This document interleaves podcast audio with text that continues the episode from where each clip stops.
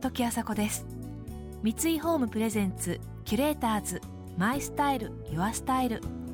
この番組はミュージシャンデザイナー作家俳優職人などなど異なるフィールドを舞台に活躍する2人がランデブー。情報があふれる今確かな審美眼を持つキュレーターたちが上質な暮らしに合うアイディアをシェアしてくれます。今朝のキュレーターズはシンガーソングライターの大貫妙子さんとバンドネオン奏者の小松亮太さん。年齢も性別も音楽のジャンルも違うお二人ですが一体どんな間柄なのか出会うべくして出会った2人のちょっと不思議な関係に迫っていきます。三井ホームプレゼンツキュレーターズ。マイスタイルユアスタイルこの番組はオーダーメイドの喜び三井ホームの提供でお送りします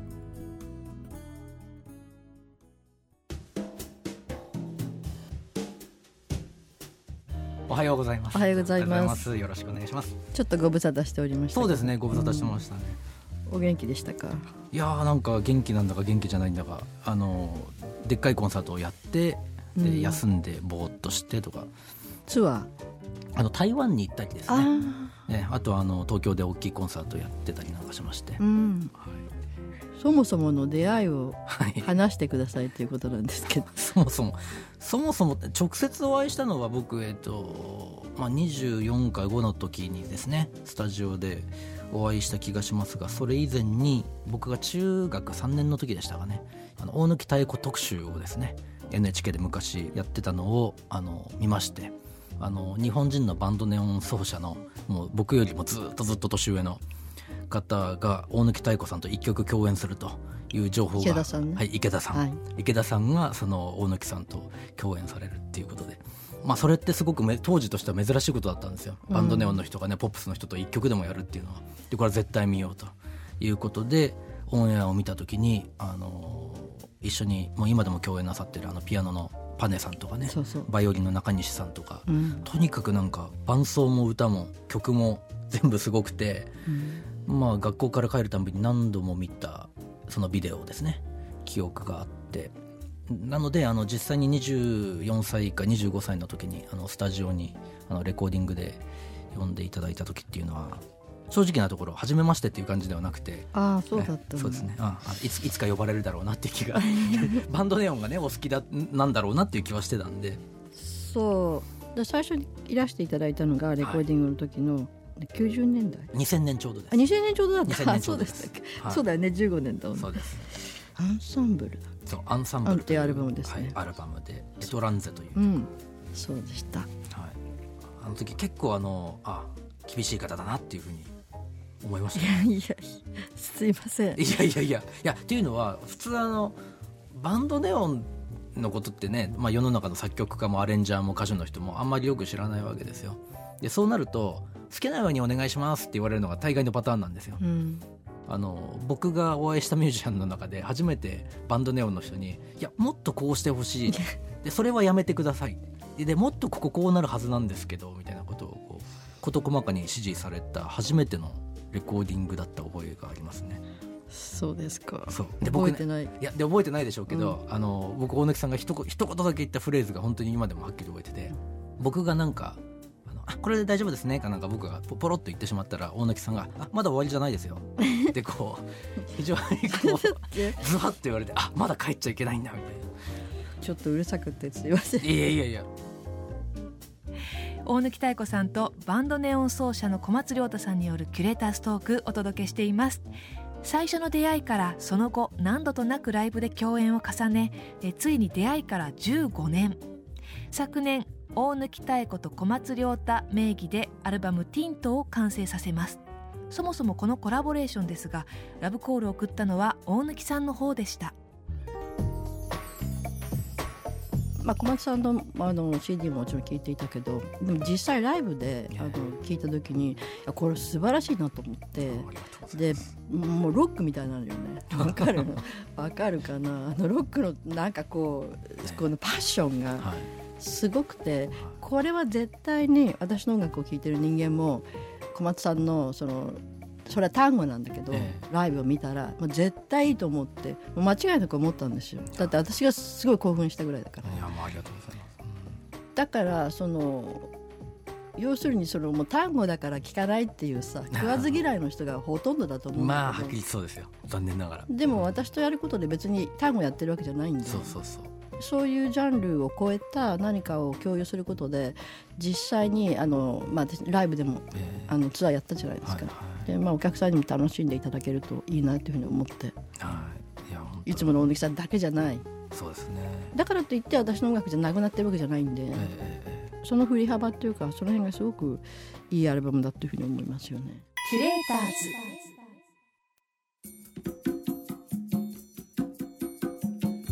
三井ホームプレゼンツキュレーターズマイスタイルユアスタイル今朝のキュレーターズはシンガーソングライターの大貫妙子さんとバンドネオン奏者の小松亮太さんです、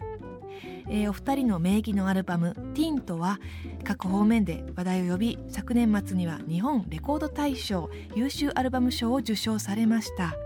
それまで単語に触れる機会のなかったリスナーにとってもこの作品が単語の世界との架け橋となったことでしょうそう一緒にアルバムをあの作るのもいいかなと思ってるんですよって大貫さんがうん。おっしゃってくださったのが確か僕の教育だと2009年なんですよ、うん。でそれから実際にレコーディングしたのが6年後ですから、なんか何か言い出してからこう3年6年っていうのが普通にかかるっていうまあそんなもんなんですよ本当は。そうですかね、うん。もう割とほらコラボレーションとかね。なんか本当に昨日初めましてって会ってまだ一緒にお酒も飲んだことがない人と。お酒。そう。本当にいきなりこうアレンジ持ってきてとにかくリハーサルしていきなり本番やって、うん、はいありがとうございましたってことだってたくさんありますしね。だから、そうでしょうね。うん、だからまあ逆に言うとこれだけこうじわじわじわじわ時間をかけさせてもらえたっていうことは奇跡的だとは思うんですけど、よく、まあ、企画ものって言われるはい、アルバムってやっぱりあんま面白くないんですよね。そう言っていや誰と言ってるわけじゃないからいいじゃないいですか。やまあまあまあまあまあまあでもそれは面白いじゃあやろうよって言ってでもはいそんなにできますよ。そうなんそれはそれでいいのかもしれないんだけどなんかもったいない感じがするしね。だからまあすごく時間をかけた方がいいよさ、まあダラダラしてるのもダメだけど。いや もちろんね。やっぱもちろんね。木が熟した時を逃さずにやるっていうのがやっぱりそれを過ぎちゃうとねえやっぱりダメなんですよね。えああそうか。それは、えっと、小松さんとのことだけではなくて自分の中に、まあ、これから振り返るほどたくさんものを作れない年齢に入っていくとするとあの、まあ、自分の中で優先順位とかいろんなことがあって、はでそれを常にあの頭の中に思い描いてるんですよ。あの均等に。いはいはいでそれをいつやろうかなっていうのとそれからこのなんだっけ。でこのアルバムを作るきっかけになったのはそのまた他局なんだけどその まあ NHK のね深深夜便ラジオ深ララジオ深夜便っていうのに私のところに仕事が来た時に、えーっと誰とやろうかなっていうことをふっと考えてる時にあこれは小松さんとやろうっていうふうに思って、まあ、それはきっかけでアルバムにつながったんですよね。ですね。うん。だからやっぱりそういう常にその考えていることと,、えー、と何かが結びついた瞬間。ねできっとそれは絶対いい仕事になるだろうっていうなんか勘みたいなのがあるじゃないですか。うん。いやだからその木が熟した時ってなんかこうたまたまスケジュールの空いて2人が空いてるところがバチッとあったりっていうようななんかことってありますね。だからうまくいく時っていうのはスケジュールも何もかもがはい。もう本当にスムーズに決まるしそうなんですよね。でやっぱりうまくいかない時はねもういろんなことがこうスタックしてそうですね、もはい。うそういう時はねちょっとやめた方がいいかなってすぐ思うところなんですよねいやで私もそういう運気ってありますよね。ありますあります。あだけどある時はあのいやちょっと厳しいけど絶対これはやっといた方がいいっていうちょっと自分の体力的にも精神的にもっていうちょっと足踏みする時でもいやこれ今やっとかなければもう絶対その先につながらないっていう時はねなんか食べたくなくてもガバッと食べちゃうことありますけど。ー なるほどね。そう。まあそんなのもう何十年に1回ぐらいですけどね。木が熟した瞬間を逃さないと大貫さんおっしゃっていましたけれども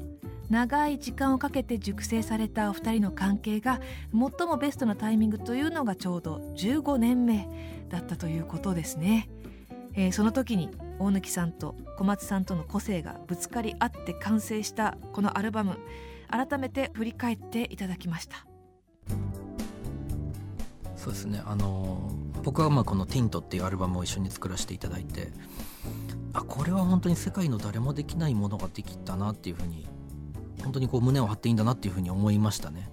というのはそそのレコード大賞をいただく前に、うん、ツアーが残すところあと1回、まあ、あの大阪であと1回やれば終わりっていうところでねその受賞のレコード大賞をいただけるという情報が入ってきて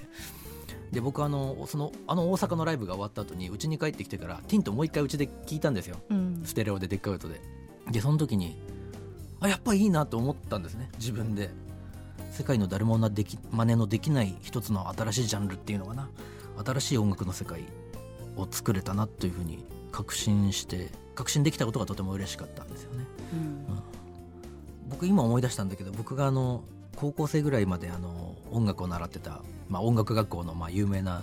結構指揮者の先生の人がいたんですよ。でその人が僕に言ったのはあの本当にいいもの本当にいい音楽とか本当にまあいい文学とかそういうものっていうのは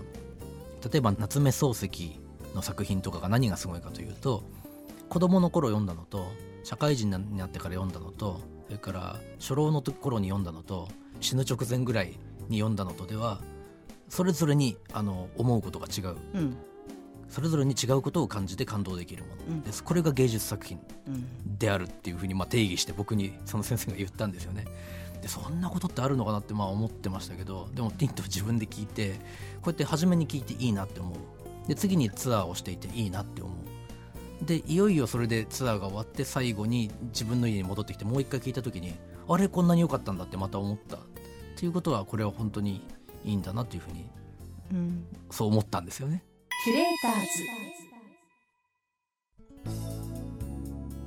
時あさこがナビゲートしてきました三井ホームプレゼンツキュレーターズマイスタイルユアスタイル。今朝のキュレーターズはシンガーソングライターの大貫妙子さんとバンドネオン奏者の小松亮太さんでした、えー、時間が経っても自分の作品がいいと思えたからそれがまあ自信になるというようなお話を最後小松さんしてくださいましたけれども今日はそのお二人の木が熟すまでにかかった時間が15年だったりとかなんかこう時間というのがキーワードだったのかななんて思いましたけれどもなかなかこのスピーディーな世の中であの時間をかけるというのも勇気がいることだったりエネルギーがいることだったりすると思うのですがすごく誠実なものづくりをされているお二人のならではのお話だなと思いました、えー、お二人の共演を生でライブで楽しむことができます。大貫妙子と小松亮太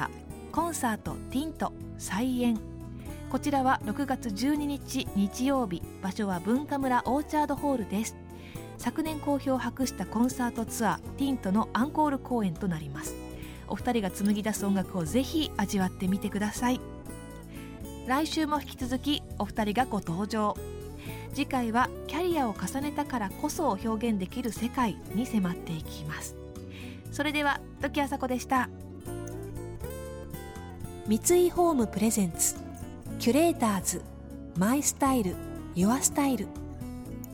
この番組はオーダーメイドの喜び三井ホームの提供でお送りしました。